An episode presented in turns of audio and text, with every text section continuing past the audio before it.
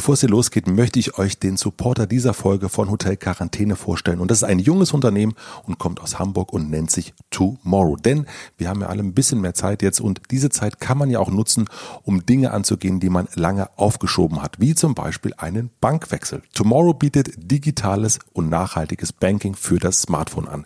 Ihr könnt euch binnen von 10 Minuten ein kostenloses Girokonto eröffnen. Das geht ganz bequem per Videochat von zu Hause aus natürlich. Die App hat viele smarte Features, wie zum Beispiel eine digitale Spardose, die fand ich sehr, sehr gut, oder ein automatisches Haushaltsbuch. Und das Beste, bei jeder Zahlung mit der Tomorrow Visa-Karte schützen UserInnen, also ihr und wir, ein Stück Regenwald. Außerdem garantiert Tomorrow, dass die Gelder ausschließlich zur Finanzierung positiven Wandels unterstützt werden und legt diese komplett offen. Wie Ernst Tomorrow das meint, beweist eine große Spendenkampagne zugunsten der Geflüchteten in Griechenland. Die haben sie letzte Woche gestartet und ihr könnt sogar mithelfen für jeden Hörer, für jede Hörerin von Hotel Matze, die den Code Matze bei der Anmeldung verwendet, spendet Tomorrow 10 Euro an Ärzte ohne Grenzen für die medizinische Versorgung von Flüchtlingen zusätzlich. Gute, gute Sache. Ich packe den Link in die Shownotes rein. Vielen herzlichen Dank an Tomorrow und jetzt geht's los.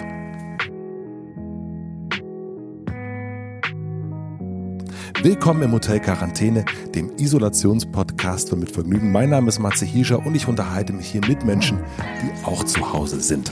Ich will wissen, wie sie das, was sie sonst machen, in Zeiten von Corona machen. Ich will wissen, wie ihr neuer Alltag aussieht und was sie darüber hinaus noch so beschäftigt. Ob es vom Hotel Quarantäne 11 oder 111 Folgen gibt, das weiß kein Mensch. Ich liebe kleine Experimente, wie ihr wisst. Ich habe jetzt ein bisschen Zeit und mache das hier so oft, wie es eben passt. Wir schauen mal. Ich hoffe natürlich, euch gefällt mein kleiner Zweitwohnsitz. Ich wünsche euch viel Vergnügen im Hotel Quarantäne. Hallo Alena, guten Tag. Hallo Matze. Ich darf dich doch Alena nennen, obwohl du eine Doktorin bist, oder? Unbedingt. Das macht es viel angenehmer für mich. ich habe schon gelernt, du bist psychologische Psychotherapeutin. Ganz genau richtig. Kannst du das einmal erklären, was das bedeutet? Sehr gerne. Also ähm, psychologische Psychotherapeut, das ist so ein Begriff, der irgendwie ganz schwierig und kompliziert klingt. Ähm, es ist aber das, was, glaube ich, allgemein verstanden wird unter einer Psychotherapeutin. Das bedeutet, ich habe Psychologie studiert und im Anschluss an mein Studium nochmal eine fünfjährige Weiterbildung gemacht. Das kann man sich so vorstellen wie so ein Facharzt mhm. als Psychotherapeutin. Und wenn man den Abschluss gemacht hat mit der Approbation, darf man sich dann psychologische Psychotherapeutin nennen. Ah, okay. Und was hast du eine mhm. Praxis? Was machst du? Wie, wie bist du als psychologische Psychotherapeutin aktuell tätig? Genau, aktuell bin ich nicht in der Praxis tätig. Ähm, ich habe einen etwas außergewöhnlichen Weg gewählt. Und zwar arbeite ich derzeit bei einem Startup, ähm, Hello Better. Und dieses Startup kümmert sich um Menschen mit ähm, psychischen Problemen und wir bieten sogenannte Online-Trainings an. Und da haben wir verschiedene Menschen, denen wir versuchen zu helfen. Das sind zum Beispiel Menschen mit Schlafstörungen, Depressionen oder Ängsten. Und da ist wahrscheinlich gerade aktuell richtig, richtig viel los, könnte ich mir vorstellen, oder? Da ist wahnsinnig viel los, genau. Also diese psychologischen Trainings sind natürlich gerade in der aktuellen Zeit eine wahnsinnige Chance für Menschen, etwas von zu Hause zu machen, unabhängig vom Ort oder von zeitlichen Beschränkungen oder auch vor allem der großen Herausforderung, einen Termin bei einem Psychotherapeuten zu bekommen. Und ja, haben aber trotzdem ähm, Unterstützung und können etwas für ihre seelische Gesundheit tun. Genau. Was sind so die Fragen oder die ein, zwei Fragen, die gerade am häufigsten gestellt werden? Ganz viel beschäftigt natürlich im Moment äh, die Menschen die Angst, also Ängste und Sorgen. Ähm, die betreffen ganz unterschiedliche Themen. Das kann einmal die Zukunft angehen. Das kann natürlich auch der, die eigene Gesundheit oder die Gesundheit von Angehörigen angehen. Ähm, ja, ich glaube, man merkt einfach, dass wir alle sehr unsicher sind und dass das natürlich auch ähm, etwas ist, womit die Leute sich dann an uns wenden. Wie geht's dir gerade damit? Also was was macht das mit dir, wenn du jetzt, ich meine, du sitzt im Homeoffice gerade ähm, und mhm. äh, was ich erst gesehen habe, es scheint die Sonne. Aber wie gehst ja, du selber mit ja. der äh, mit der Situation um? Hm. Also ich glaube, wahrscheinlich geht es mir so wie die allermeisten Menschen. Auch ich bin irgendwie etwas beunruhigt durch die Situation. Ich merke natürlich, dass es Freunde und Familie mitnimmt, dass es ähm, ganz unterschiedliche Einschränkungen gibt. Also wenn man zur Risikogruppe gehört, dass das wirklich dazu führt, dass man nicht nur in Quarantäne ist, sondern vielleicht sich auch sehr isoliert fühlt. Mhm. Und das ist etwas, was mich sowohl äh, in der Familie auch als im Freundeskreis natürlich beschäftigt. Und ähm, ja, auch ich saß von einem auf den anderen Tag im Homeoffice und musste erstmal mit der Situation umgehen. Und das war oder ist bis nach wie vor auch ein Stück weit eine Herausforderung. Was ist das für dich, die, da die größte Herausforderung in dem Bereich? Ähm, also tatsächlich bin ich jemand, der wahnsinnig gerne seine Routinen mag und mhm. seine ähm, Abläufe. Ähm, und da auf einmal das komplett umzustellen, das war für mich halt auch schwierig. Und ähm, genau, einfach sich einen neuen Tagesablauf äh, zu suchen, der dann dazu passt, dass man auch alles auf die Reihe bekommt. Also sowohl, dass es einem psychisch gut geht, aber dass man eben auch die Arbeit schafft. Ich glaube, das war tatsächlich etwas, wo ich mich auch erstmal umstellen musste. Aber ich glaube, mhm. jetzt habe ich so einen ganz guten Alltag und eine ganz gute Routine gefunden. Ja. Das hat man sich ja vorher immer, so war Homeoffice, war das immer so ein, so ein, so ein, so ein Sehnsuchtsort, habe ich so das Gefühl ja. gehabt, so in der, in der äh, Arbeitsszene. Und ich glaube, Total. Homeoffice ist jetzt so nach, wird so nach einem Monat, wenn alle so, nein, auf keinen Fall, ich mhm. möchte bitte nicht mehr Homeoffice, ich möchte an einem Ort sein, wo andere Leute sind und wo irgendwie nicht die Kinder reinkommen, wenn ich einen Podcast aufnehme oder irgendwas anderes. Ich glaube, Homeoffice wird eher so ein, äh, wird anders belegt werden nach dieser Zeit, kann ich mir vorstellen, weil ich kenne wenig Leute, die sagen, ja, das ist total super, gerade im Homeoffice. Ja, absolut. Ich, das finde ich auch eine total spannende Frage. Warum fühlt sich etwas, was eigentlich nach Urlaub klingt, so ähm, beengend und einschränkend an? Ähm, ist vielleicht tatsächlich auch etwas, was wir nachher nochmal gemeinsam irgendwie drüber nachdenken können. Aber ja, ich glaube, so geht es gerade vielen. Also das, ich würde sagen, das, das sollten wir direkt äh, drüber nachdenken. Ähm, ähm, was, was glaubst du, wo, warum das so ist, warum sich das so ähm, nach Einschränkung anfühlt? Hm, ja.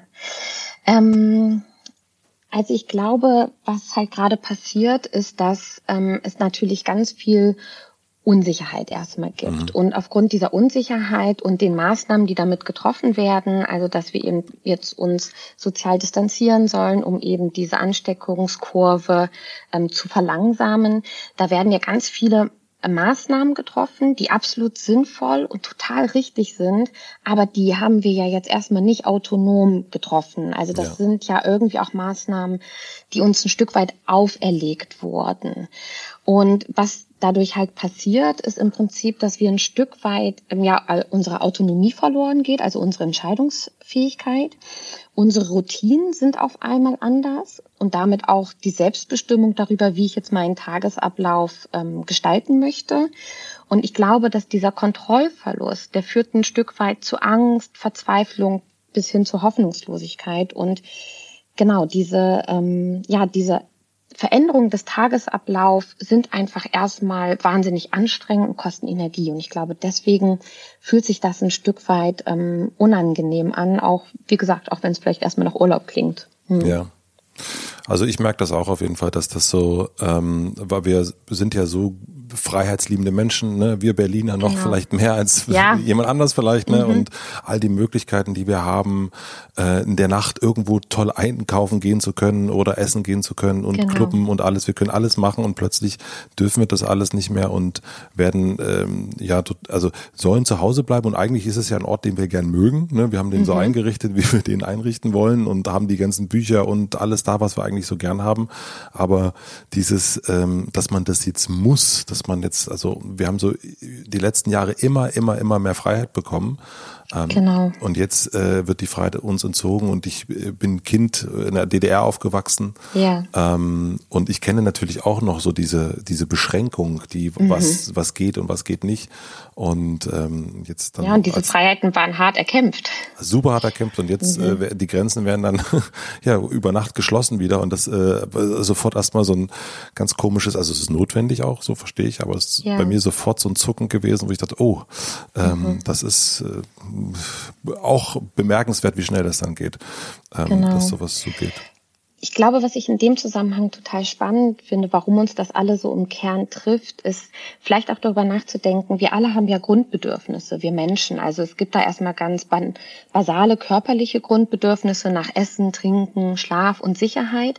Aber wir haben eben auch psychische Grundbedürfnisse. Und eins dieser, ähm, es gibt da so ein Modell, das sind vier Grundbedürfnisse, das ist das Bedürfnis nach Orientierung und Kontrolle. Und das ist genau das, was, worüber wir gerade besprochen, gesprochen haben, dass Menschen eben autonome Entscheidungen treffen wollen. Sie wollen ihre Ziele verfolgen und sie möchten auch über ihren eigenen Tagesablauf entscheiden. Und wenn dieses Grundbedürfnis verletzt ist im Moment, ich glaube, das ist das, was uns so aus der Bahn wirft. Eine Möglichkeit ist halt darüber nachzudenken, gut, wenn mir das jetzt erstmal so genommen wird, wie kann ich das vielleicht auf anderem Wege wiederherstellen? Hm. Willst du äh, nochmal sagen, was die anderen äh, drei Grundbedürfnisse sind? Ja, klar, sehr gerne. Also es gibt, ähm, wie gesagt, das Be Grundbedürfnis nach Orientierung und Kontrolle. Mhm. Dann gibt es das Grundbedürfnis ähm, nach Selbstwerterhöhung und Selbstwertschutz. Das bedeutet, dass jeder Mensch von uns den Wunsch hat, akzeptiert zu werden, sich wertvoll und auch wichtig zu fühlen. Mhm. Das ist auch etwas, was gerade wegbricht. Ja? ja, also wir sind nicht mehr auf der Arbeit, wir gehen nicht mehr unseren Freizeit nach. Also das, auch die Orte, wo wir Anerkennung bekommen und wo andere Sachen gut finden, die wir machen. Ähm, dann haben wir noch das Grundbedürfnis nach ähm, Bindung. Ich glaube, das ist auch sehr naheliegend, dass das gerade stark verletzt wird. Also wir Menschen sind soziale Wesen, wir brauchen Nähe und Unterstützung und die soziale Isolation und der Kontaktverbot zur Familie und Freunden, ähm, das ist natürlich auch etwas, was einfach gerade wahnsinnig belastend ist. Und das letzte ähm, Bedürfnis ist das Bedürfnis nach Lustgewinn oder Unlustvermeidung heißt das. Das bedeutet eigentlich nur, dass wir alle immer danach streben, auch gute und angenehme Erfahrungen zu machen und möglichst schlechte und unangenehme zu vermeiden. Und das sind so ganz banale Dinge wie wir mögen es halt irgendwie Eis essen zu gehen mhm. und wir versuchen zu vermeiden, irgendwie Ärger zu bekommen. Genau. Und im Moment fallen eben auch ganz viele angenehme Aktivitäten weg aufgrund der Quarantäne. Ne? Genau. Also hat der ähm, der gute Corona hat uns da sozusagen mal so richtig die Grundbedürfnisse äh, ordentlich durcheinander gebracht und äh, infiziert. Absolut. Ja, also absolut. Genau. Okay, das ist also, weil es wirklich trifft ja auf alles jetzt im Grunde zu. Also alles, alle die vier ja. Dinge, die du jetzt genannt hast, die alle vier Bedürfnisse sind ähm, gerade nicht im, im üblichen. Ja. Genau. Was ich aber total spannend in dem Zusammenhang auch finde, ist, dass wir Menschen ja offensichtlich wahnsinnig kreativ sind, diese Grundbedürfnisse auf anderen Wegen Anführungsstrichen zu befriedigen. Mhm. Ja, also wenn wir jetzt mal das ähm, Bedürfnis nach Bindung uns anschauen, ähm, wir sehen es ja gerade irgendwie in den sozialen Medien oder in der Berichterstattung. Es gibt auch ganz viele positive Beispiele, wo die Menschen auf anderen Wegen äh, zusammenrücken und kreativ sind, um dieses Bindungsbedürfnis herzustellen. Und das ist ja auch sehr schön zu beobachten. Ja, das gibt regelrecht so ein, so ein Wahn danach. Ne? Ich, ich, also ja. wie viel FaceTime-Anrufe ich in den letzten Tagen geführt habe ja. und ähm, auch äh, Familie und Freunde und plötzlich genau. äh, telefoniert man wieder, obwohl ich das auch kannte, dass ich habe so einen Freund, den ich wirklich ganz, ganz selten sehe und, und auch ganz selten spreche und jetzt mhm. seit anderthalb Wochen sprechen wir uns wirklich sehr, sehr häufig und auch äh, ausgiebig, obwohl das vorher ja. gar nicht notwendig war und jetzt ist es plötzlich notwendig und das finde ich aber auch, das ist ein äh, sehr schöner Nebeneffekt Aspekt ähm, mhm. dieser ganzen Situation, finde ich. Und bestenfalls äh, bleibt das auch nachdem Corona weg ist, dass wir merken, ah, das ist dann doch ein bisschen wichtiger als die eine oder andere Sache, von der wir gedacht haben, sie wäre wichtig. Absolut, ja, ist doch ist total spannend, genau. Hm. Ich habe gestern ähm, meine Instagram-Follower gefragt, ob sie Fragen ja. an eine, ich habe äh, geschrieben Psychologin haben, aber du bist ja Psycho, mhm. psychologische Psychotherapeutin. Ähm, genau. Und ich finde es super, dass du dir die Zeit nimmst und diese Fragen zu beantworten, weil ich habe das gemerkt in den letzten Tagen, dass da immer wieder Sachen reingekommen sind, wo ich, wo ich keine Ahnung habe und ich natürlich auch merke, so an der Grundstimmung, ähm, du hast schon gesagt, Angst ist ein ganz, ganz großes Thema. Und mhm. deswegen äh, habe ich mal so ein paar Fragen zusammengefasst, aufgeschrieben und würde die gern mal mit dir durchgehen, wenn das ja, für dich in Ordnung ist. Ne? Absolut. Ich freue mich total, dass ähm, du die Möglichkeit bietest, dass wir über psychische Gesundheit reden können. Es wird ja viel über das Händewaschen geredet, aber ähm, jetzt immer mehr, aber noch in den Ansätzen halt weniger über psychische Gesundheit. Und ich glaube, die ist genauso wichtig. Ja, ja das äh, ist auch das, wovor ich, also ne, das eine ist natürlich die, genau die körperliche Gesundheit, aber ich glaube eben auch, dass ähm, wir können jetzt froh sein, dass gerade die Sonne scheint, aber ähm, weil es dann irgendwie so eine zumindest gute Stimmung, gutes Licht bestenfalls äh, mhm. in den in den Orten ist, wo man sich gerade befindet, aber äh, man merkt schon selber eben, ne, gerade bei den Grundbedürfnissen, ähm, wir sind ja noch, also ich bin nicht krank, so, ich fühle mich körperlich fit, du offensichtlich auch, aber man ja, merkt schon, dass das dennoch etwas mit einem macht. Ne? Absolut, genau. Und ich glaube, es geht uns allen so. Ich habe ähm, Fragen bekommen und ich würde aber mal die Namen weglassen, weil ich glaube, das ist mhm. so ein mhm. bisschen, ähm, ja, man weiß ja nicht, ob die das wollen oder nicht. Und deswegen ähm, genau. war die erste Frage, da gab es ganz viele dazu und ich habe jetzt mal so drei so zusammengenommen. Die geht Richtung Angst. Wie kann ich mit meinen eigenen Angstattacken, aber auch denen meiner Familie am besten umgehen? Soll ich meine Angst zulassen oder mich ablenken? Wie schaffe ich es, mhm. mich nicht in Horrorszenarien zu verlieren? Hm, okay, ja, genau. Da sind stecken natürlich ganz viele verschiedene Fragen drin. Aber vielleicht fangen wir mal vorne an, überhaupt erstmal über Angstattacken und Angst und Panik zu sprechen. Mhm. Ganz grundsätzlich ist Angst ein Gefühl. Ich glaube, dieses Gefühl ist uns in der aktuellen Zeit irgendwie alle so ein Stück weit vertraut. Das kann sich aber bei Menschen unterschiedlich äußern. Also Ängstlich kann bedeuten, dass man nervöser wird, ähm, dass man Unruhe verspürt, mhm. dass man vielleicht auch körperliche Symptome hat, wie ähm, ja Hände schwitzen, Herzklopfen, ähm, man genau sowas in die Richtung, dass die Gedanken rasen. Und bei manchen Menschen ist es so, dass diese Angst ähm, immer und immer stärker werden kann und dann sich in sogar in wie eine Art Panikattacke oder ja ein Panikanfall oder Angstanfall steigern kann. Ähm, in der Psychotherapie würde man eine Panikattacke so beschreiben, dass man von jetzt auf nichts ganz starkes Herzrasen bekommt, Schweißausbrüche, Zittern, Schwindel und das Gefühl hat, ich kipp jetzt gleich um oder ähm, ich bekomme ja vielleicht auch einen Herztod. Ähm, also man hat wirklich, man bangt um sein Leben, so fühlt sich das an. Mhm. Für Menschen, die noch keine Panikattacke hatten, vielleicht kann man sich so vorstellen, das ist, weiß nicht, ob du das schon mal erlebt hast, Matze, wenn du vor einem Abgrund stehst und so runter guckst und dann vertrittst du dich. Und dieser kurze Moment, also du fällst nicht, aber dieser kurze Moment, wo du das Gefühl hast, ich könnte jetzt fallen. Oder wenn du Achterbahn fährst dieser Moment, wo es runtergeht, so fühlen sich Panikattacken an, nur viel, viel länger, also über einen Zeitraum von 10 Minuten, 20 Minuten, manchmal auch 30 Minuten. Genau, und das ist einfach etwas, was wahnsinnig anstrengend ist. Mhm. Und diese Panikattacken oder in, das ist auch ein klinisches Bild, das ist eine psychische Erkrankung, die Panikstörung, ähm, das ist etwas, was ganz grundsätzlich mit einem wahnsinnigen hohen Anspannungsniveau einhergeht. Also die Menschen, das ganze biologische System ist immer in Alarmbereitschaft. Wow, ja, also das ist natürlich, mhm. wenn das passiert, äh, ist vermutlich, also wenn das so heftig ist, ne, dann, dann kann man wahrscheinlich nicht sagen, soll ich das zulassen oder mich ablenken, sondern dann ist es vermutlich einfach da und da kann man ähm, also was kann man in dem Fall dann machen? Was würdest du sagen? Ja, mhm. ich glaube, ähm, in der aktuellen Situation, was man machen kann, ist vielleicht auf zwei Dinge zu achten. Das erste und allerwichtigste ist, ganz proaktiv etwas dafür zu tun, die Grundanspannung zu reduzieren.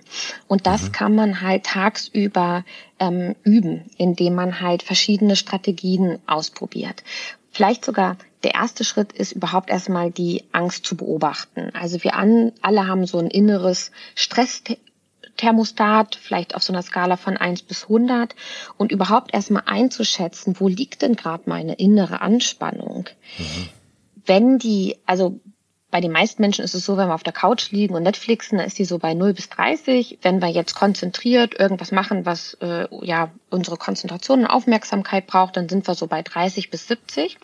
Aber alles über 70 auf dieser Skala bedeutet Hochspannung. Und das ist ein Zustand, den ich vorhin beschrieben habe, wo wir einfach ähm, keinen kühlen Kopf mehr bewahren und im Zweifel auch schlechte Entscheidungen treffen. Also wir können nicht mehr klar denken. Und wenn man selber an sich beobachtet, in sich hineinhorcht und merkt, uh, ich bin da irgendwie über 70, dann ist es ganz wichtig, diese Anspannung runterzubekommen. Wie mache ich das? Mhm. Also erstmal kann man. Frage. ja, ist auch genau naheliegende Frage. Ähm, das erste ist zurückgreifen auf Dinge, die ich aus meinem Leben kenne. Wir haben alle schon schwierige Situationen durchgemacht. Wir hatten an, alle schon Krisen. Was hat mir in der Zeit gut getan? Was hat mich da runtergebracht? Ist es mich mit Freunden auszutauschen? Ist es irgendwie mehr, mich mehr, also mir mehr Zeit und Ruhe zu gönnen? Ähm, genau, ist es vielleicht auch ähm, irgendwie ein professionelles Gespräch mit meinem Therapeuten zu führen oder sowas. Also das erste ist, was tut mir gut. Das zweite ist, es gibt ganz, ähm, es gibt Entspannungsverfahren wie zum Beispiel Meditation, progressive Muskelrelaxation oder autogenes Training, die nur darauf abzielen, diese Anspannung zu reduzieren und das biologische System in uns zu aktivieren, was zu Entspannung führt. Mhm. Und wenn es ganz heftig ist, also wenn man gerade in so einer Panikattacke vielleicht drin ist, dann geht es einfach darum, sich abzulenken mit allen Möglichkeiten oder am besten vielleicht auch eine Atemübung zu machen. Ähm, soll ich die kurz erklären? Ja, super Meinst, gerne. Das ist hilfreich? Auf jeden Fall. Ja, ja klar, ah, okay, gut. Also wenn man merkt, man gerät immer mehr unter Anspannung und es zieht sich alles zusammen, dann ist die effektivste Strategie, den Atem zu steuern. Und zwar indem man die Sauerstoffzufuhr kontrolliert, hat einfach der Körper weniger Energie zur Anspannung und automatisch wird der sogenannte Parasympathikus aktiviert, also das biologische System. Das ist so wie die Bremse beim Autofahren. Ja, das, da drückt man so ein bisschen auf die Bremse. Und die Übung ist so, dass man versucht, tief einzuatmen, viel tiefer, als man es gewöhnlich tun würde. Und dann atmet man in einer Bewegung wieder aus, ohne den Atem anzuhalten. Und wenn man ausgeatmet hat, dann versucht man den Atem so sechs bis zehn Minuten Sekunden Sekunden zu halten. Das muss man selber für sich so ein bisschen herausfinden, welche Zeit dafür einen selber am angenehmsten ist. Also ich atme ein, ich atme aus und dann zähle ich in Gedanken 1001, 1002, 1003 bis 1006 und dann erst atme ich wieder ein. Das heißt, ich arbeite ganz bewusst daran, meine Atmung zu verlangsamen äh, und zu steuern. Und das wiederholt man so zwei bis drei Minuten so lange, bis man wieder entspannter und ruhiger ist. Vielleicht noch letzter Hinweis, wenn man selber nicht betroffen ist von Panikattacken, aber mit jemandem in so einer Situation ist, also jemanden kennt, dann kann man die Atemübung auch anleiten. Das hilft der Person wahnsinnig, ja, weil die natürlich äh, nicht mehr klar denken kann. Also dann ruhig einfach mal mitatmen, so wie im Kreissaal mithecheln oder so, nur mitatmen. ja. Das heißt auf jeden Fall, ähm, soll ich die Angst zulassen oder mich ablenken? Auf jeden Fall ablenken. Mm. Du sprichst ein ganz wichtiges Thema an. Das ist jetzt für die Akut- und Notfallsituation. Mhm. Aber das größte Problem an der Angst ist, nämlich die Angst vor der Angst und dass man die Angst nämlich eigentlich nicht zulässt. Das heißt, die Angst wird immer umso schlimmer, indem man halt andauernd versucht, sich abzulenken. Ah, okay. Und das ist eigentlich das Kernproblem einer Angststörung, nämlich die Vermeidung der Auseinandersetzung mit diesem so unangenehmen Gefühl. Und was man in einer Therapie machen würde und lernen würde, ist die Angst zuzulassen und zu sehen, dass man das aushalten kann, dass man auch so ganz schwere Panikzustände durchstehen kann. Und das ist eigentlich eine Kernstrategie und einer der Grundannahmen der ähm, das sogenannte Expositionstraining heißt das, in der man ganz bewusst die Ängste zulässt und merkt, die gehen von alleine wieder weg. Das bringt mich nicht um im wahrsten Sinne des Wortes. Und das ist etwas, was man in der Therapie lernt. Ein anderes Beispiel wäre jemanden, der panische Angst hat vor Hunden zum Beispiel. Was man in der Therapie machen würde, ist nicht jetzt den Rest seines Lebens äh, Hunde zu vermeiden, sondern zu lernen, ich bekomme zwar Angst, wenn ich mich einem Hund nähere, aber die Angst lässt irgendwann nach. Und dann würde ich Schritt für Schritt ähm, diese Situation steigern, also die, die für mich besonders brenzlig sind, bis zu dem Punkt, dass ich irgendwann gelernt habe, die Angst so auszuhalten und dann geht die weg von alleine. Das ist das Spannende daran. Wie könnte man das jetzt bei dieser Situation machen? Das Problem ist ja, es gibt diesen Hund nicht, ne? Also mhm. es, ähm, es gibt die Höhe nicht, äh, vor der man Angst haben ja. könnte, sondern es ist einfach etwas diffuses, was vor der ja. Wohnungstür, ähm, ich nenne es jetzt mal, lauert. Ja. Wie kriegt man diese Angst äh, so ein bisschen genau. ähm, in den Griff? Ja. ja. Also der erste Schritt und der wichtigste Schritt ist natürlich erstmal alles zu tun, was angemessen und richtig ist. Unsere Angst ist ja auch etwas total Sinnvolles. Es ist auch in dem, die schützt uns ja. Also Angst hat ja auch eine Funktion, nämlich gibt sie uns das Signal und zeigt uns an, dass wir vorsichtiger sein müssen, weil vielleicht unser Leben bedroht ist. Und in der aktuellen Situation stimmt das ja sogar. Es ist ja völlig richtig, vorsichtiger zu sein, mhm. ja, und sich öfter die Hände zu waschen, derzeit zu Hause zu bleiben, den Kontakt mit anderen zu vermeiden. Und das sollte man erstmal tun. Also grundsätzlich angemessen auf die Situation zu reagieren. Mhm. Das Zweite ist aber, wenn ich das gemacht habe, nicht zusätzlich noch die Angst befeuern, also nicht sich versuchen in Sorgen oder so Grübelkreisläufe reinzugeben. Und eine hilfreiche Strategie kann sein, über den Nachrichtenkonsum nachzudenken. Mhm. Also wie und in welchem Ausmaß beschäftige ich mich mit dieser nicht greifbaren Angst, mit dieser nicht greifbaren Bedrohung. Es ist sicherlich sinnvoll, sich zu informieren, aber dosiert und mit Quellen, denen ich vertrauen kann. Mhm. Das ist das eine. Und das andere ist, wenn ich merke, dass ich zunehmend unter Anspannung äh, gerate. Wir haben vorhin über das Angstthermostat geredet. Wenn ich merke, ich bin so bei 60, 70, dann ist es sinnvoll, einen Schritt zurückzutreten und wieder, wie gesagt, proaktiv etwas für die Entspannung zu tun, irgendetwas, was mir gut tut. Und ähm, ja, das ist so das, was wir gerade alle ausprobieren müssen, da die Balance zu finden zwischen diesen beiden äh, ja, Ebenen sozusagen. Also was mir auf jeden Fall total geholfen hat von letzter Woche zu dieser Woche ist wirklich dieser, ja. dieser Nachrichtenkonsum. Also das mhm. ähm, ist etwas, was ähm, ja, ähm, das geht mir jetzt viel, viel besser, seitdem ich jetzt nicht irgendwie alle fünf Minuten irgendwie eine Startseite aktualisiere. Mhm. Und was ich mal vor einer ganzen, ganzen Weile gemacht habe, ich habe mich einfach mal hingesetzt ähm, und habe, also jetzt lange vor dieser Situation, habe mir eine Liste gemacht von Dingen, die mir gut tun die ich, mm, die ich mag. Mhm. Und, ähm, und das ist so ein, wenn ich so äh, schlecht gelaunt bin oder wenn ich irgendwie denke, oh, jetzt, ich, hab, oh, ich bin irgendwie gerade in so einem Strudel drin, dann hilft ja. mir so eine Liste. Und ich habe jetzt zum Beispiel, bin ich gestern früh, bin ich so zu Musik gejoggt, die ich gehört habe, als ich zwischen 16 und 20 war. Und das hat mir total, es hat mir so gut getan, diese, ja. die Ärzte und Nirvana und all das ich zu hören. Ich fragen, was hast du denn gehört? Ärzte, ja, Nirvana. Ja, okay. ganz, äh, und Rage Against the Machine. Es war äh, Sonnenschein und äh, äh, ich bin sehr wütend durch Lippstadt yeah. gelaufen. ähm, aber das hat mir, das war, äh, das war ja. sehr, sehr schön und ich glaube, ja. da, jeder hat so seine eigenen Sachen, die einem so gut tun oder keine Ahnung. Bei mir steht da noch drauf, findet Nemo. Äh, gucken, ja. das gibt auch immer gute, gute Laune. Also vielleicht macht man das mal, wenn es einem nicht schlecht geht, weil dann ist es genau. immer schwierig, sondern einfach, wenn es genau. jetzt irgendwie gerade Gutes hinsetzen und einfach wirklich aber eher so 20 30 Dinge aufschreiben. Also direkt sagen, hier Liste 30 und dann versuchen alle Punkte auszufüllen und dann hat man so ein vielleicht so einen kleinen Arztkoffer zu Hause, wenn wenn es mal so ein bisschen, wenn man so anfängt in so einen Strudel zu geraten. Ja, perfekt. Also wunderbar. Ich könnte es nicht besser beschreiben. Das ist auf jeden Fall etwas, was wir alle jetzt mal machen sollten, wenn wir ähm, hier fertig gehört haben, uns einfach mal hinsetzen. Ähm, zu dem Nachrichtenkonsum vielleicht noch würde ich gerne noch mal einen Tipp mhm. geben und zwar gerade für Menschen mit Angststörungen oder halt auch Krankheitsängsten ähm, es gibt eine Internetseite, die heißt angstfrei.news. Und zwar ist die extra konzipiert für Menschen, die ähm, Angsterkrankungen haben. Und die mhm. posten zweimal am Tag, morgens und abends, ich glaube irgendwie um acht, ähm, stellt das Team halt so eine kurze Nachrichtenüberblick online. Und damit die Menschen halt trotzdem gut informiert sind, aber ohne in diesen Strudel halt reingezogen zu werden.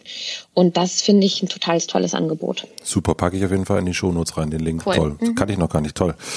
Mm, ich nehme mal eine nächste Frage. Ja. Mm, was tun, wenn es, mal, was tun, wenn es den eigenen Eltern gerade psychisch schlecht geht, sie sich aber keine Hilfe suchen? Hm, ja, genau. Also ich glaube, was ich erstmal ganz, ganz wichtig finde, ähm, der oder diejenige, die das geschrieben hat, ist erstmal zu sagen, so, pff, das ist wahnsinnig schwierig und auch ähm, herausfordernd ist für Betroffene mhm. und dass ich da wirklich auch sehr mitfühle, weil wenn man, man ist ja in der Situation, man möchte den Menschen so gerne helfen, man möchte denen so gerne Unterstützung geben und ähm, manchmal möchten die das, die Personen das nicht und das ist einfach extrem frustrierend. Und ähm, also das erstmal anzuerkennen, ist, glaube ich, ein wichtiger Hinweis. Ähm, ich glaube aber, was man dann weitermacht, äh, da vielleicht auch daran zu denken, ich kann niemanden davon überzeugen. Die Entscheidung, sich Hilfe zu suchen, die muss jeder für sich selber treffen.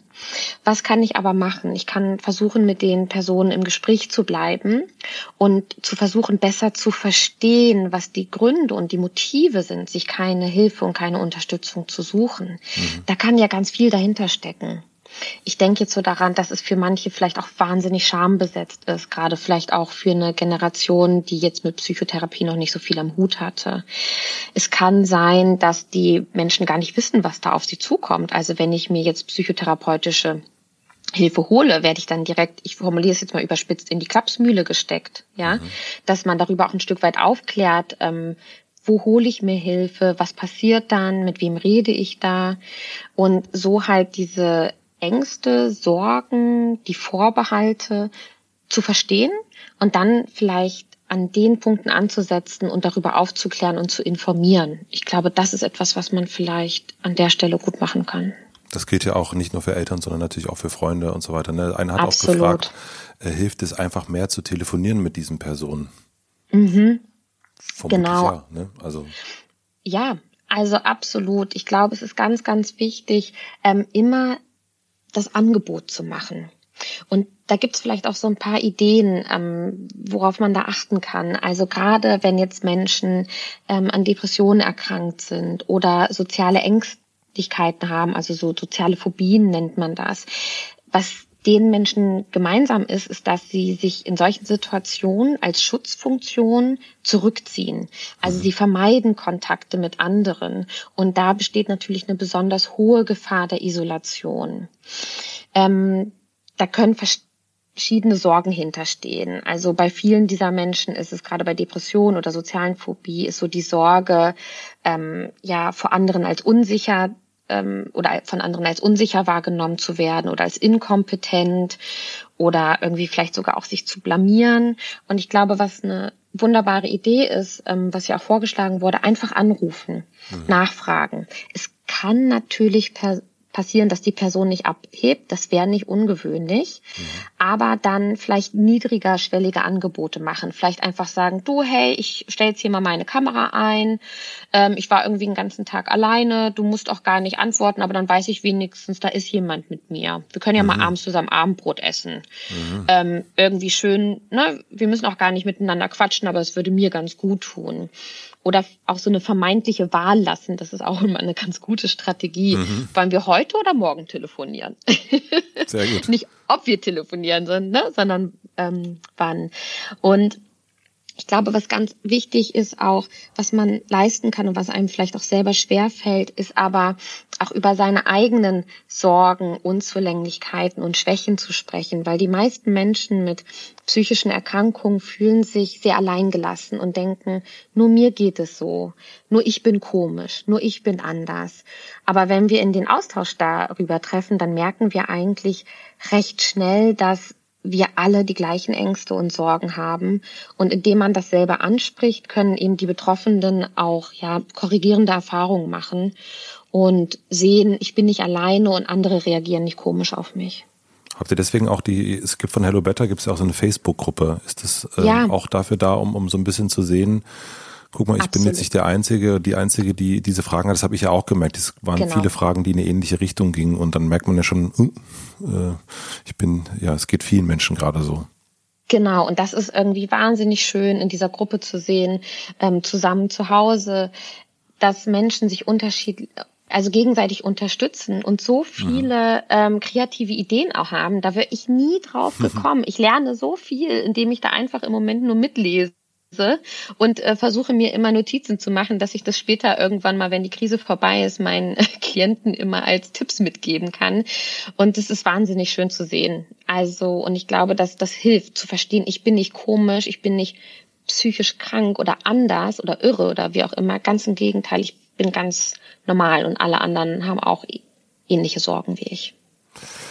Die nächste Frage ist so ein bisschen wahrscheinlich schwierig zu beantworten. Ähm, ich will sie trotzdem natürlich stellen.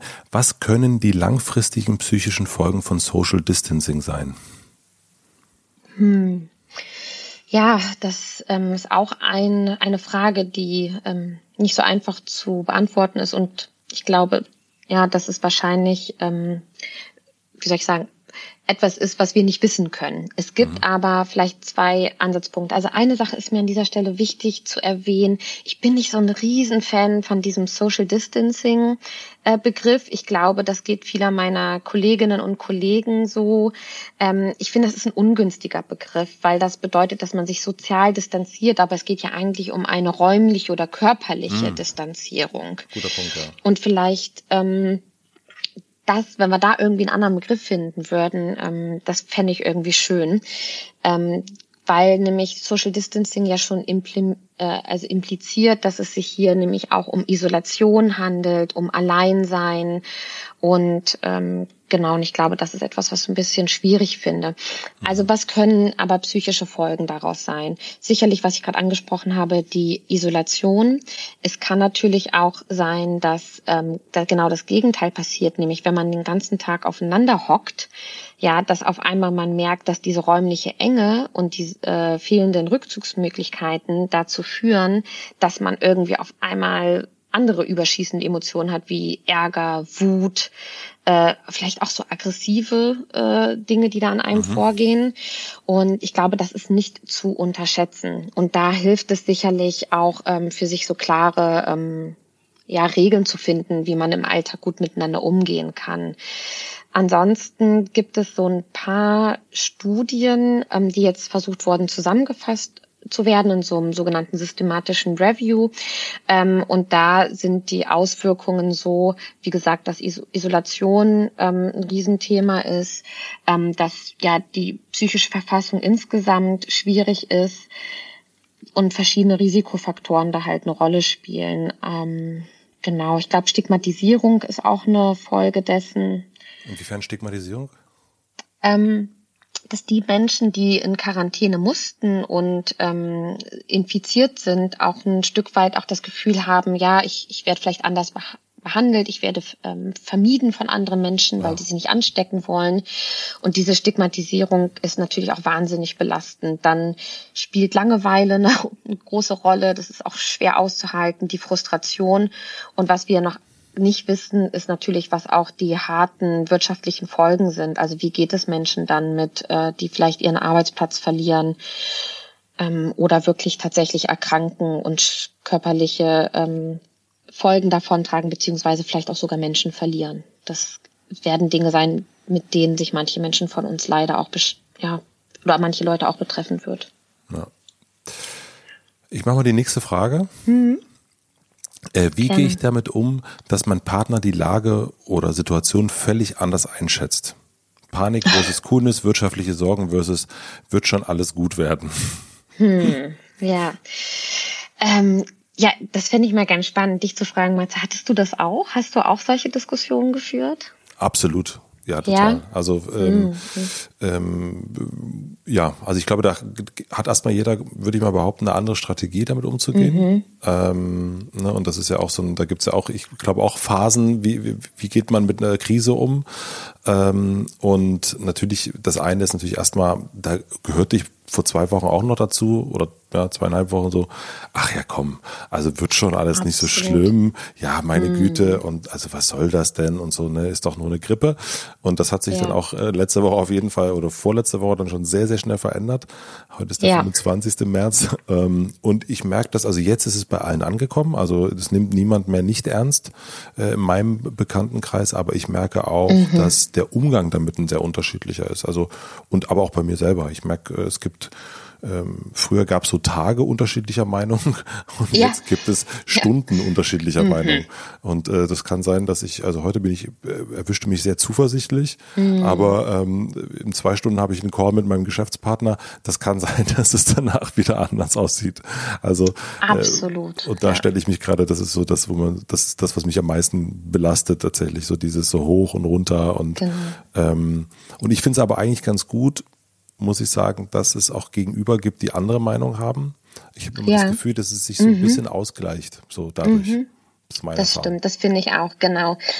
Also mir geht's absolut ganz genauso, wie du. Diese Entwicklungen waren so rasend schnell und dann soll ich auch noch in der gleichen äh, Schnelligkeit meine Meinung anpassen, ja, wo mhm. ich doch überhaupt nicht gerne so. Wann, wann passt man schon mal so schnell seine Meinung und seine Haltung zu etwas ein? Das mhm. braucht ja irgendwie auch Zeit. Und ähm, was ich wichtig finde, ist den letzten Punkt, den du aufgegriffen hast. Es ist gut, dass es diese ähm, verschiedenen ja, Meinungen gibt auch um miteinander im Gespräch zu bleiben. Also ich glaube, mhm. was wir halt nicht vergessen dürfen, ist halt nachzufragen, sich auszutauschen und zu versuchen zu verstehen, warum der andere jetzt anderer Meinung ist. Mhm. Und ähm, dass man sich dann halt irgendwie zwischen diesen zwei Polen, zwischen völligen Sorgen, Ängsten, Panik und Verdrängen und Ignorieren der Situation einfindet.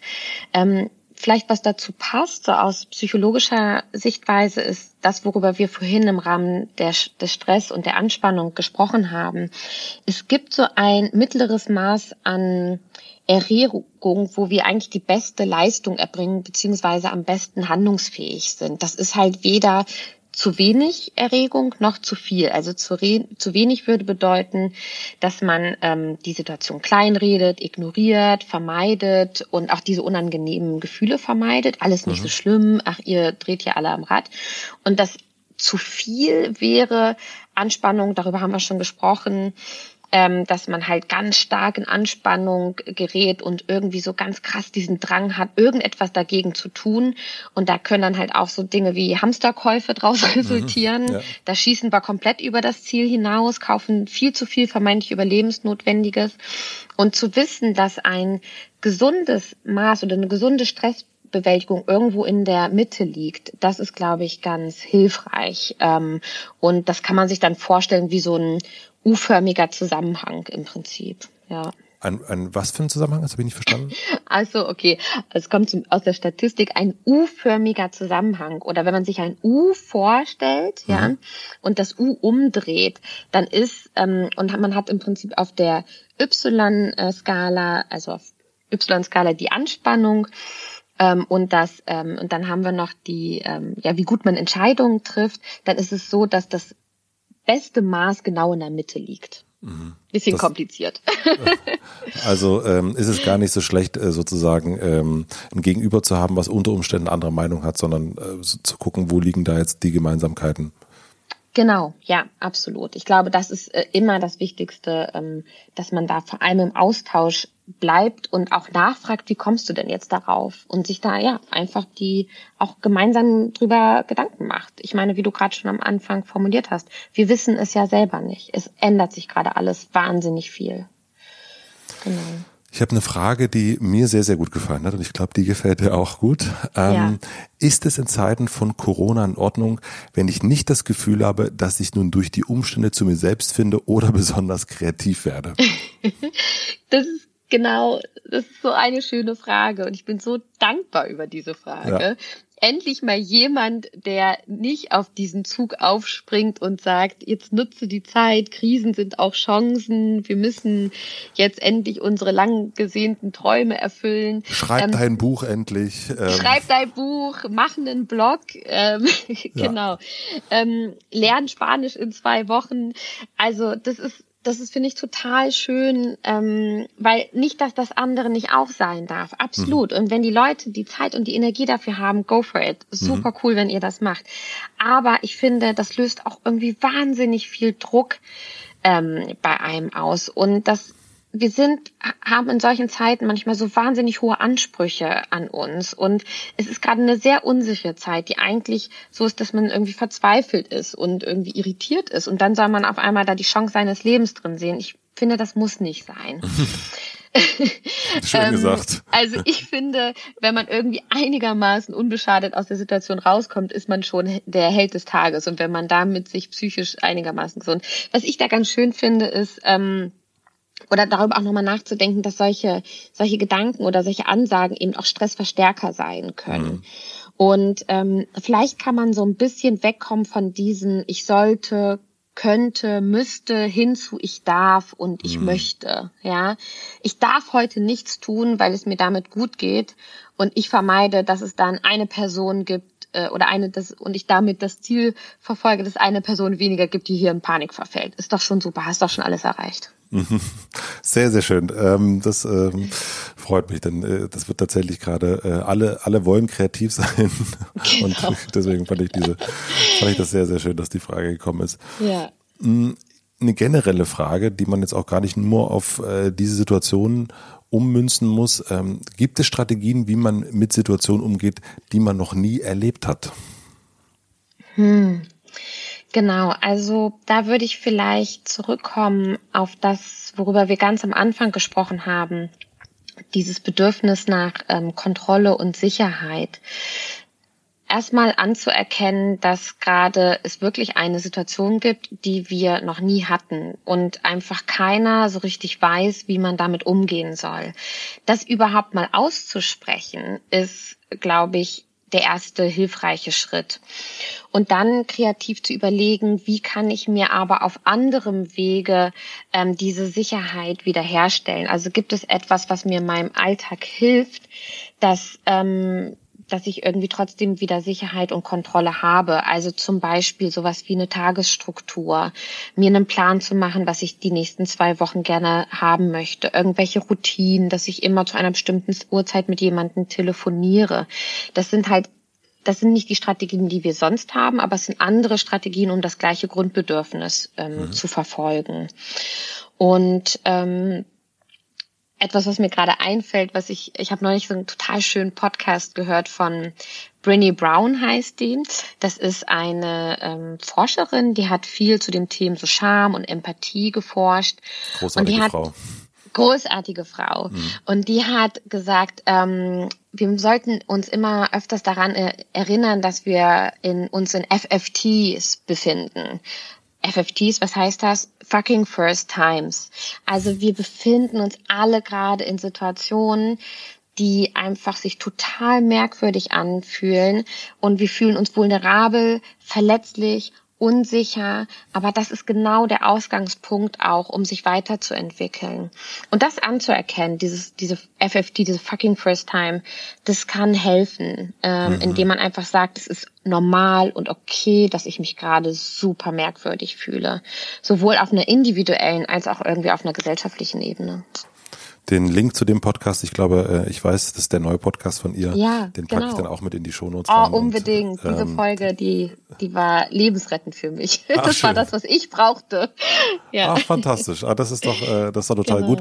Ist wenn auch man, nur eine halbe Stunde. Ja. Wenn man schon dabei ist, dann sollte man sich auf jeden Fall auch ihr Netflix-Special angucken, was auch großartig ist. Und ah, ihre okay, Bücher cool, lesen. Das, ja. ja, cool. Das muss ich mir noch angucken dann. Mhm. Ähm, genau, wir müssen mal so ein bisschen auf die Zeit gucken. Ich guck ja. mal, vielleicht noch schaffen wir noch drei Fragen. Ähm, mhm. Wie geht man damit um, wenn man nun von häuslicher Gewalt mitkommt? Äh, wie geht man damit um, wenn man nun von häuslicher Gewalt mitbekommt? Ja, also das ist tatsächlich ein ganz, ganz schwieriges Thema äh, in der aktuellen Situation und ich glaube ein Risiko, was wir absolut nicht unterschätzen sollten. Aufgrund der Quarantäne ist es so, dass viele Menschen jetzt auch wieder in Haushalten viel Zeit verbringen müssen, die sehr bedrohlich sind und wo es eben zu psychischer oder auch körperlicher Gewalt kommen kann. Ähm, wir haben vorhin schon drüber gesprochen, dieses eingeengt sein, ähm, den ganzen Tag zu Hause, das macht ganz viel mit einem und kann eben auch dazu führen, dass häusliche Gewalt begünstigt wird. Mhm. Ich glaube. Warum ist, das so, warum ist das so stark? Also ich habe das Thema mhm. häusliche Gewalt natürlich auch schon mitbekommen, aber ja. das wird in diesem Zusammenhang hier wirklich sehr, sehr häufig genannt. Also das ist nicht nur hier ja. in den Fragen ein paar Mal gewesen, sondern auch ähm, echt eine, eine Frage, die auch immer in den Medien immer wieder auftaucht. Mhm. Also warum ist jetzt plötzlich durch diese Enge, warum wird das, also was sagt das über die Menschen aus, habe ich mich gefragt. Ja, naja, ich glaube, die räumliche Enge, die fehlenden Rückzugsmöglichkeiten, auch der Mangel an Intimität kann bei vielen Menschen einfach Aggression und Gewalt auslösen. Mhm. Und ich glaube, dass es ganz wichtig ist, halt dieser Eskalation aktiv entgegenzuwirken. Was man halt sonst macht, ist halt sich rauszunehmen. Ja, mhm. jeder verbringt mal Zeit für sich Äh, man, man verlässt die Tür, man knallt die Tür und verlässt die, die Wohnung, wenn es mal irgendwie zu einem Streit kommt. Und das ist jetzt halt so nicht mehr äh, möglich. Mhm. Hinzu kommt natürlich ganz, ganz viel Unsicherheit. Und das ist auch etwas, wo Menschen ganz unterschiedlich mit umgehen. Manche ziehen sich zurück und andere werden halt eher ähm, angespannt und aggressiv. Und was man aber machen kann bei Menschen, die betroffen sind, es gibt eine ganz wunderbare ähm, Beratungshotline, die heißt Gewalt gegen Frauen. Ähm, die beraten aber auch Männer, wenn sie von wiederum von Frauen ähm, betroffen, von der Gewalt durch Frauen betroffen sind. Die ist kostenlos. Ähm, das ist eine Telefonnummer? Die, äh, ist eine Telefonnummer, mhm. genau. Die haben ja, das wäre wunderbar, wenn du das auch in die Shownotes packen würdest. Die sind wahnsinnig gut da drin, nicht nur die Betroffenen zu beraten, sondern auch Menschen, Nachbarn, Freunde oder Bekannte, die das mitbekommen. Und ähm, wenn man das mitbekommt, als Nachbar zum Beispiel, und man merkt, das eskaliert, sollte man aber auch in gar keinem Fall davor zurückschrecken, die Polizei anzurufen. Lieber mhm. einmal mehr als zu wenig. Okay. Noch eine Frage, die ich auch sehr, sehr schön fand. Welche Dinge, Situationen sollte man in der aktuellen emotionalen und herausfordernden Situation lieber vermeiden? In Klammern Beziehungsgespräche, Heiratsanträge. das finde ich ne, auch eine ganz tolle Frage. Ja. Hm, da muss ich mal drüber nachdenken. Also, Grundsätzlich würde ich sagen, dass man jegliche Art von zusätzlichen Stress tendenziell gerade vermeiden sollte. Und da ist es vielleicht ganz interessant zu wissen, dass ähm, auch positive Lebensereignisse Stress auslösen können. Ist, Ach so, ich wollte ähm, gerade sagen, Heiratsantrag ist nicht bei mir unter Stress abgebucht, aber ich wollte gerade nachfragen, wie es bei dir da aussieht. Okay. Ja. Ähm, es, äh, es gibt tatsächlich, ist ganz interessant, so eine, die sogenannte Life Scale.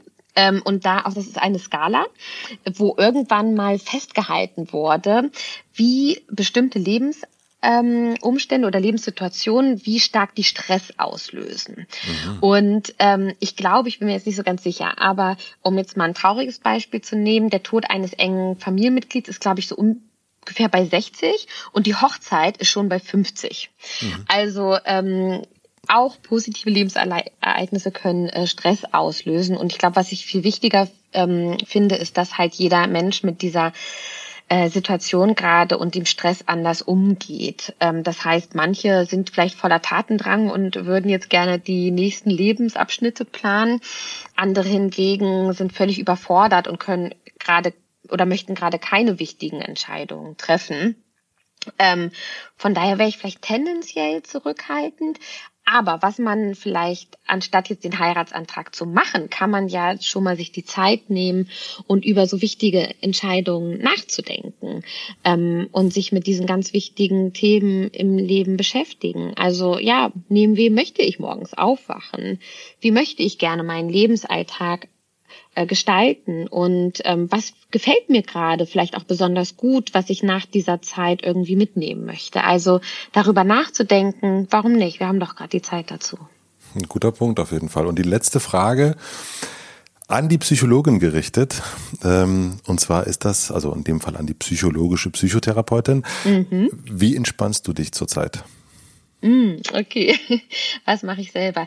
Ja, also ich habe es ja vorhin schon erzählt. Also für mich war auch ähm, diese Umstellung von einem Tag auf den anderen echt erstmal äh, belastend und ich musste ja. selber erstmal äh, damit zurechtkommen. Ähm, Genau, also mein Tagesablauf sieht im Moment so aus und das ist tatsächlich auch etwas, was ich jedem empfehlen würde. Das ist einer der Dinge, die uns am meisten im Moment stabilisiert, ist eine ein klarer Ablauf, ein klarer Tagesablauf, eine klare Struktur und eine Routine. Und bei mir sieht das so aus, dass ich in der Regel so um sieben aufstehe. Ich denke dann gar nicht lange nach und ziehe mir direkt meine Laufsachen an und gehe laufen. Ähm, ich persönlich meditiere, das hilft mir wahnsinnig. Ähm, dann habe ich Hast du da eine besondere Technik oder? Mm, ja, also ich äh, mache Art Atemübungen mhm. ähm, im Prinzip. Also ich konzentriere mich auf meinen Atem.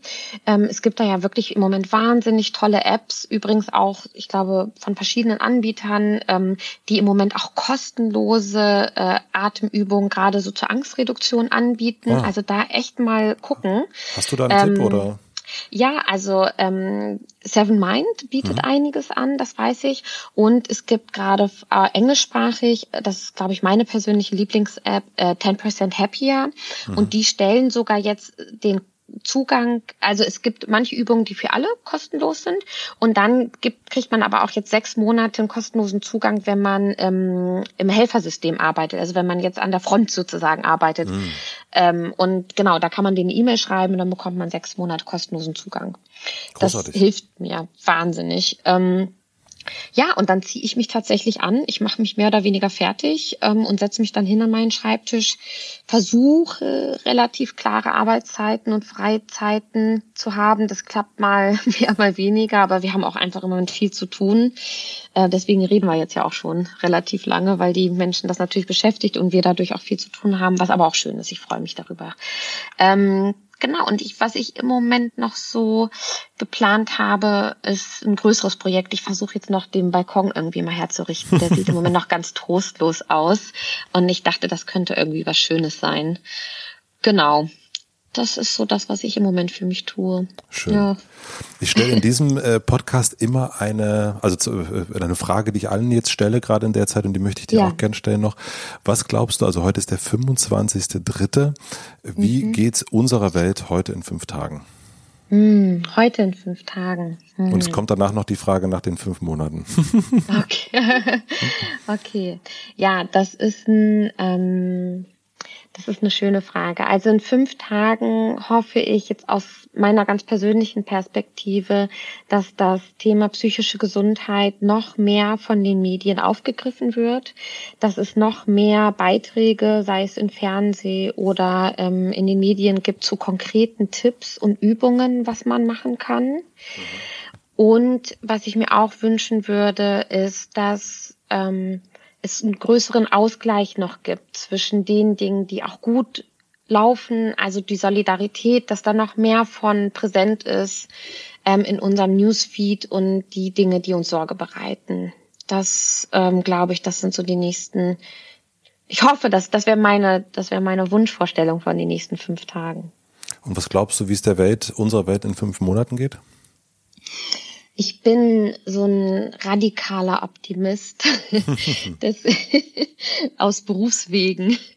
Ähm, ich glaube, dass wir als Gesellschaft gestärkt daraus gehen, dass wir ähm, neue Wege kennengelernt haben, ähm, liebevoll und umsichtig miteinander umzugehen, dass es nicht immer die Umarmung sein muss, dass es auch das freundliche Zunicken und Lächeln sein kann. Ich glaube, dass wir einen wahnsinnigen Schritt gehen werden, was die ganze Digitalisierung angeht. Ich mhm. finde es aus psychotherapeutischer Perspektive wahnsinnig wichtig, dass die Bundespsychotherapeutenkammern jetzt den Schritt gehen, Online-Psychotherapie anzubieten und zu erlauben, dass die abgerechnet werden können. Ähm, ich glaube, dass das eine Chance ist und zukünftig ganz, ganz vielen Menschen, die aufgrund von ja, ähm, ihren Wohnort oder ihren anderen Gründen, warum sie keinen Zugang haben zur Psychotherapie, dass denen das helfen wird. Und das äh, finde ich schön, dass da gerade so viel passiert und dass da auf die Situation reagiert wird. Super. Dann äh, hoffen wir, dass du recht hast mit deiner Prognose. Das ist, ist doch eine sehr, sehr gute Prognose, würde ich sagen. Ähm, vielen, vielen ja. herzlichen Dank für deine Zeit. Ähm, super, großartig. Also ich habe viel gelernt und ich glaube, wir konnten jetzt natürlich nicht alle Fragen beantworten. Also aber auch hier noch an der Stelle nochmal vielen herzlichen Dank für die vielen, vielen Fragen, für deine Absolut. Antworten. Ich pack alle Links, soweit ich mich dran erinnere. Ich habe ja aber mitgeschrieben, in die Shownotes rein. Ich pack auch rein die Facebook-Gruppe von Hello Better und die Webseite von Hello Better. Gibt es irgendwie ja. noch einen Ort, wo man dich noch finden kann? Sonst hast du noch eine eigene Webseite, Instagram, sowas in der Richtung. Willst du das da drin haben? Genau, also im Moment noch keine eigene Website, aber ich bin auch aktiv in, äh, in der Facebook-Gruppe. Wir machen da auch regelmäßig so Questions and Answers. Also falls man da nochmal Fragen loswerde, wird sehr gerne. Und ähm, wir haben ja auch eine Hotline, also für Menschen, die psychisch stark belastet sind, auch gerne da anrufen und den einen oder anderen Dienst werde ich da eventuell auch übernehmen. Vielleicht ähm, hört man mich da nochmal. Genau. Wie ist, wie ist die Nummer für die Hotline? Hast du die im Kopf? Sonst suche ich sie raus. Ähm, die müssen wir raussuchen. Die, die sollte ich, ich wissen, ne? Okay. Das ist, kein, ist kein Problem. Aber die suche ich raus und pack die auch in die ja. Shownotes. Dann äh, bedanke ich mich schon mal hier cool. für, für deine Zeit und mal gucken, wie lange es geht. Vielleicht müssen wir einfach nochmal miteinander sprechen. Sehr gerne. Also wie gesagt, Mats, ich bin dir wahnsinnig dankbar, dass du das Thema psychische Gesundheit so in die Öffentlichkeit trägst und ich freue mich total über die Möglichkeit, darüber zu sprechen. Prima. Und ich hoffe, es hat den einen oder anderen geholfen. Ich bin mir ganz, ganz sicher. Vielen, vielen Dank schon mal. Sehr gerne.